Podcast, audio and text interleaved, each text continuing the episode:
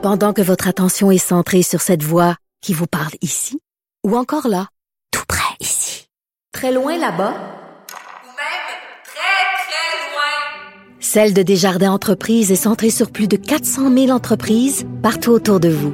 Depuis plus de 120 ans, nos équipes dédiées accompagnent les entrepreneurs d'ici à chaque étape pour qu'ils puissent rester centrés sur ce qui compte, la croissance de leur entreprise.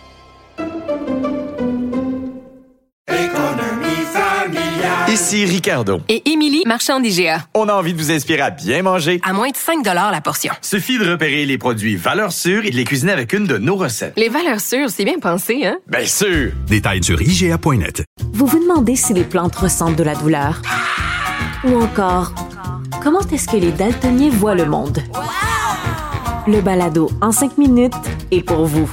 Explorez la science, l'actualité et l'histoire en un temps record. La Feu, en collaboration avec le gouvernement du Québec, est fière de propulser la série Balado en 5 minutes. Ne laissez pas les questions sans réponse plus longtemps. En 5 minutes, disponible sur l'application et le site cubradio.ca. Mario Dumont. Sous ses airs sérieux, se cache un gars qui ne se prend pas au sérieux. Cube Radio. En direct à LCN. C'est notre responsabilité. là. La modernisation de nos lois, euh, c'est ce qui va permettre d'avoir de meilleures conditions puis un marché qui est plus équitable entre les plateformes étrangères et euh, nos médias locaux. Allons retrouver Emmanuel Latraverse, Mario Dumont, Luc Lavoie qui sont avec nous. Alors, lendemain de ces mises à pied massives chez TVA, Mario, on fait quoi maintenant? Ils le savent pas, hein? Ça faisait pitié aujourd'hui. Euh, Tu sens des élus là, qui veulent faire preuve de compassion. On est avec vous autres, puis ils l'ont tous dit, puis la culture, puis tout est important. Mais on les sent tellement dépourvus. Puis du côté, ben, il y a une grosse partie qui se joue à Ottawa où on peut pas dire que rien ne s'est fait. Il y a eu des lois, puis c'est 18, puis c'est 11, puis tout ça, puis modernisation du CRTC. Mais ça se passe tellement lentement. là. Tu sais, L'image qui me vient, c'est comme la maison est en feu, puis là, les pompiers sont là, puis là, ils sont assis sur un banc, puis là, moi, j'ai une nouvelle sorte de tuyau, puis là, ouais, on va mettre une nouvelle pompe sur le camion. puis, Tu sais, ils préparent, là, comme là, la modernisation du CRTC. là. Ça, c'est une loi qui a pris une couple d'années à adopter. Là, elle a été adoptée. Finalement, là, le CRTC met- se met en place, d'une puis là, se donne une nouvelle stratégie, se donne un an et demi pour la faire. Mais tu sais, pendant toutes ces années-là, c'est des centaines et des centaines de mises à pied dans les médias, des, des décisions extrêmement dures comme ça, la TVA hier. Fait qu'ils sont vraiment, là, moi, j'ai senti nos élus complètement dépassés par la situation. Compatissants, ils veulent être gentils, ils veulent être là, sont tristes de ce qui arrive, mais complètement dépassés. Ouais, Luc, tu en penses quoi? Euh, je pense un peu la même chose que Mario et je me pose la question suivante. Ça faisait des années que Québécois faisait des représentations à Ottawa et à Québec. Puis dans le cas d'Ottawa, ben, ça concernait beaucoup le CRTC, puis la réglementation en place qui a de l'air de vraiment, franchement, favoriser les grands groupes mondialisés, comme M. Pellado les a appelés hier en conférence de presse. Alors, devant ça, ils se réveillent, puis là, ils disent Eh, eh, Écoute, nous autres, on est prêts à faire quelque chose. Mais il est presque trop tard. Les changements annoncés par le groupe TVA, par Québécois, sont des changements structurels que tu reviens pas en arrière, là, à moins qu'il nous arrive demain avec euh, un chèque de 300 millions. Non, j'invente le chiffre, là, mais ça m'apparaît un peu tard pour arriver avec autant de bonnes intentions. Mais la réalité aussi, c'est Oui. euh, les deux. Je pense que ça fait quelques années, ça a été très lourd et compliqué pour le gouvernement de faire adopter des lois comme celle qui prévoit là, de forcer les grandes plateformes à diffuser notre contenu, à investir dans notre contenu, à contribuer à la création télévisuelle au Canada. Mais comme le, le dit Mario, mettre cette législation-là en œuvre, ça va prendre un ou deux ans. Et là, est-ce qu'il va rester des réseaux de télé? Ça, c'est la première chose. De deux, c'est l'autre éléphant dans la pièce. C'est l'enjeu dont personne ne veut parler, c'est de se demander si le modèle peut être sauvé. Et s'il est même viable avec de l'aide des gouvernements. Et ça, il va falloir l'avoir, cette réflexion-là, parce que ce qu'on voit, cependant, c'est qu'il y en a des nouveaux médias d'information au Canada qui ont énormément de succès, qui sont viables, qui sont financés de plein de façons, mais c'est des, c'est des médias qui sont très nichés, qui s'adressent à des gens informés, à des gens qui sont intéressés par l'environnement ou la réflexion sur les politiques publiques ou des trucs comme ça. Et ça aussi, c'est un problème parce que ça va pour les mordus d'information comme nous, mais comment on fait pour s'assurer qu'il y a une source d'information crédible, recherchée de masse pour l'ensemble de la population? C'est comme le calcul que personne n'a trouvé, puis le gouvernement a mis ses œufs dans le panier de serrer la vis à Facebook et Google comme a fait l'Australie. Ça se revire contre eux. Oui. On va perdre au change, puis là, on ne sait plus quoi faire. Effectivement. Bon, le premier ministre François Legault qui a dit euh, au cours des dernières heures, l'information, dans le fond, c'est au cœur de notre démocratie. Quels sont les dangers qui nous guettent advenant, par exemple, la disparition complète de plusieurs médias? Écoutons ensemble la mairesse de Saguenay. On s'en vient vers des générations que une pub Facebook ou un YouTuber, c'est de l'information, c'est un désastre comme Québécois et Canadiens.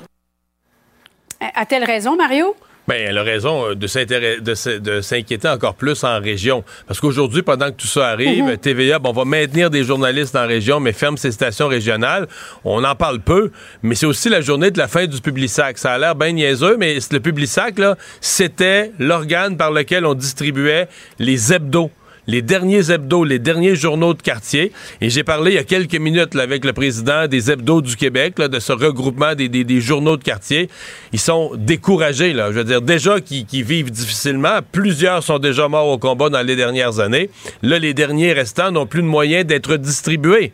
Donc, euh, c'est... euh, donc en région, qu'est-ce qui va rester pour un conseil municipal, pour faire savoir, faire connaître ses décisions, euh, euh, annoncer... Qu'est-ce qui va rester comme média d'information? En fait, on- la réponse, là, c'est qu'on va dire au conseil municipal, ben, pa- passe par Facebook, euh, toi aussi. C'est que tout le monde va devenir dépendant. On a créé des géants mondialisés. Puis là, on va tous être dépendants, les mains bien menottées, bien attachées, qu'on peut plus Mm. passer autrement que par eux pour se parler. Souvent, dans, l'alimentation, on, on demande aux gens d'encourager local, d'acheter local. Et de plus en plus, les Québécois sont sensibilisés à ça.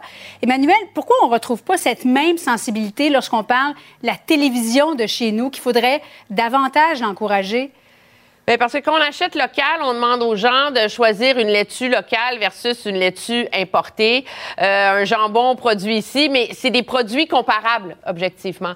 Le problème, dans mon esprit, il est, il est, il est double. En termes de médias, c'est que les gens veulent plus payer, alors que moi, quand j'étais petite, euh, mon père, mes parents, ils payaient leur abonnement aux journaux là, qui venaient à toutes les semaines. On le veut gratuitement maintenant. Puis en termes de contenu, c'est que on s'est habitué, le public s'est habitué à avoir accès à n'importe quoi. Donc, tu veux regarder euh, une comédie samedi, tu veux écouter un drame jeudi, c'est le volume de ce qui est accessible par ces différentes plateformes avec des algorithmes tellement sophistiqués que le menu qui t'est offert répond exactement au goût de genre de télé que tu aimes. Et objectivement, un poste de télé, comme on dit, peut pas concurrencer avec ça. Avec l'idée d'avoir une série où tu as un épisode par semaine, etc. Mais les gens consomment la télé différemment, puis on peine à trouver une façon de la réinventer aussi. Restez avec nous. Dans un instant, grève générale illimitée pour des milliers d'enseignants le 23 novembre prochain. Il y a une grève aussi lundi des membres du Front commun. Bref, un mois de novembre assez mouvementé. À tout de suite. Débat, opinion et analyse. Cube Radio. Tu me parles aujourd'hui de Michel-Ange? Ben oui, on va parler d'art un peu, Mario. Alors qu'il y a eu toute une révélation. Tu, tu es déjà à la Florence, si je ne Oui, m'abuse? absolument. Ben oui, moi aussi, magnifique ville en Italie où on célèbre eh ben, beaucoup, entre autres, Michelangelo Buron- Buonarroti, de son nom complet, bien évidemment Michel-Ange, artiste extrêmement mystérieux, extrêmement connu. Et là, on va découvrir une nouvelle œuvre de Michel-Ange, ou du moins qui lui est attribuée, qui a presque jamais été vue par le grand public et qui est révélée désormais, c'est qu'on a retrouvé une petite pièce dans laquelle il a habité lorsqu'il se cachait pendant deux mois en 1530, Mario. Une histoire complètement folle. À ce moment-là, il se fait ordonné d'être condamné à mort par le pape Clément VII.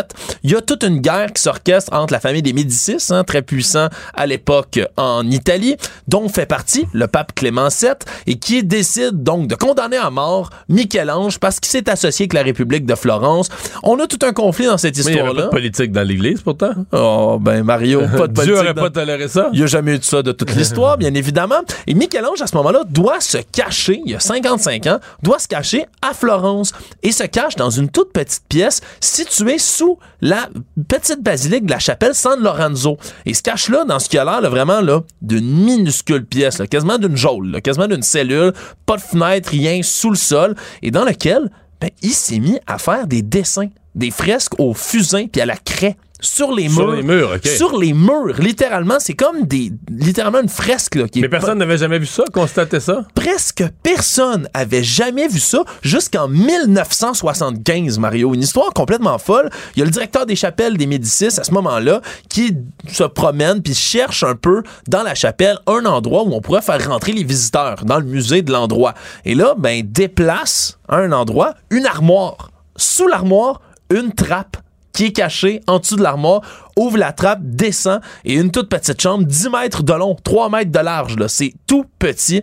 Et sur les murs, au fuseau, comme ça, là, des dessins, là, presque, on dirait la mine, là. Des longs dessins noirs de Michel-Ange, partout sur les murs de cette petite pièce-là, où il a dû vouloir passer le temps pour faire des œuvres. Et donc, pour la toute première fois, le 15 novembre, on va permettre aux visiteurs d'y rentrer deux par deux maximum. Donc, pour aller voir dans la petite pièce ces œuvres complètement inédites de Michel-Ange. Mais c'est vraiment euh, un travail comme ça, là, un chef-d'œuvre, puis des dessins magnifiques qu'on retrouve des centaines d'années plus tard et qui, évidemment, comme Michel-Ange ne signe jamais ses œuvres, on ne peut que lui attribuer, mais selon les experts, les coups de main, de, le doigté, l'exécution de l'œuvre, ce serait bel et bien attribuable à Michel-Ange.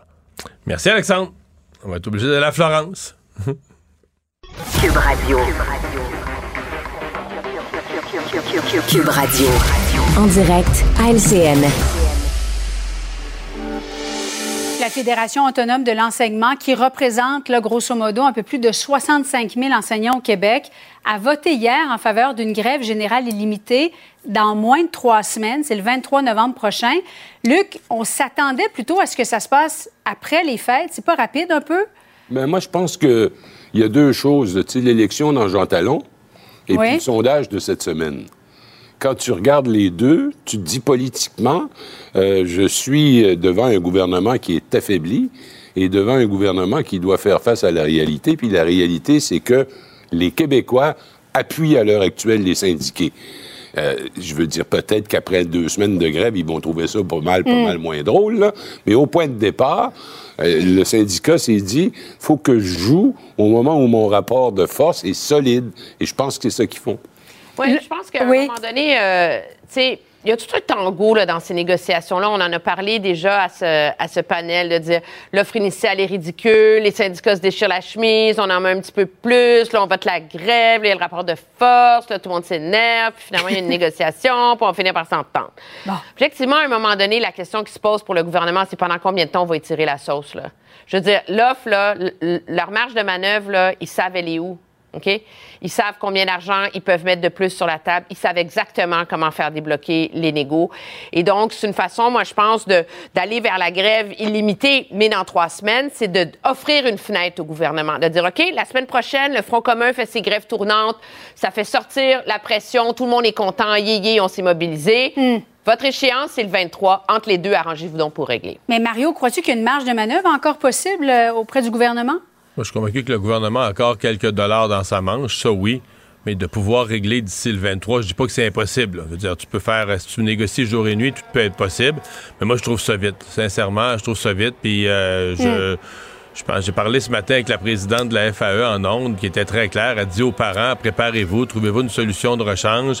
Euh, on, est en grève, il n'y a, pas de- y a pas de report. on est en grève le 23. Tu sais, il n'y a pas beaucoup de gradation. Là. Tu sais, les- les- au moins, le Front commun, on commence par une journée de grève la semaine prochaine. Bien, on, fera, on prévoyait ouais. peut-être en faire une autre un peu plus tard en novembre, mais tu sais, des journées d'avertissement. Mais tu sais, la FAE, c'est c'est tranchant. Là. Tu dis, t'annonces début novembre, nous autres, le 23 novembre, c'est la fin. On ferme toutes les écoles, dans les écoles de Montréal, de Québec, de Laval, de la, une partie de la rive nord, une partie de la rive sud, l'Outaouais, Gatineau. Euh, je, moi, je, trouve ça un peu vite. Je comprends que les enseignants s'impatientent. Je comprends qu'ils veulent améliorer leurs conditions de travail. C'est légitime. Ils ont des choses à demander. Mais je trouve ça euh, assez, euh, assez radical, disons, comme en, si peu de temps d'espérer que tout soit réglé. Parce que le gouvernement ne peut pas régler juste avec la FAE. Là. Il peut pas régler avec une partie des enseignants. Tu as un front commun, tu un front commun de 400, 400 000 autres employés de l'État là, à côté qui attend. Donc, euh, je sais pas. Moi, ça, ça a plutôt tendance à m'inquiéter pour la suite des choses. Oui, parce que lundi, c'est le Front commun. Mais si l'enseignant euh, que fréquente l'école de, de vos enfants est affilié avec la FAE, il est fort probable que les employés de soutien affiliés Exactement. avec le Front commun. Donc, il y a une grève, demi-journée de grève.